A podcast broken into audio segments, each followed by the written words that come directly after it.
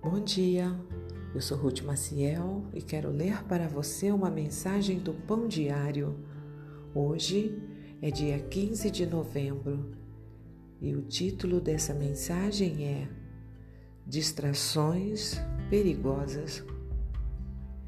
Sigismundo Goethe chocou seus conterrâneos ao retratar Jesus condenado e sofrendo cercado por pessoas da própria geração do pintor.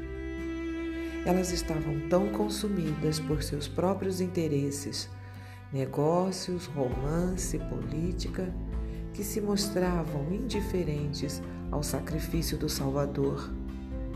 Pessoas indiferentes a Cristo, como a multidão que se aglomera aos pés da cruz de Jesus, sem ideia do que ou quem estavam ignorando. Em nossos dias acontece o mesmo.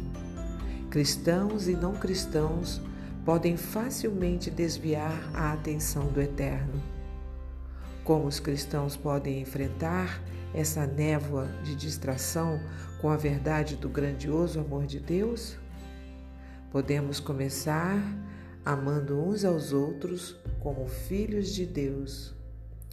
Jesus afirmou: seu amor um pelos outros provará ao mundo que são meus discípulos.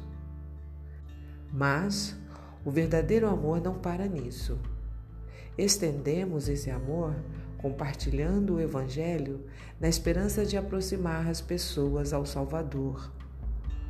Como Paulo escreveu, somos embaixadores de Cristo.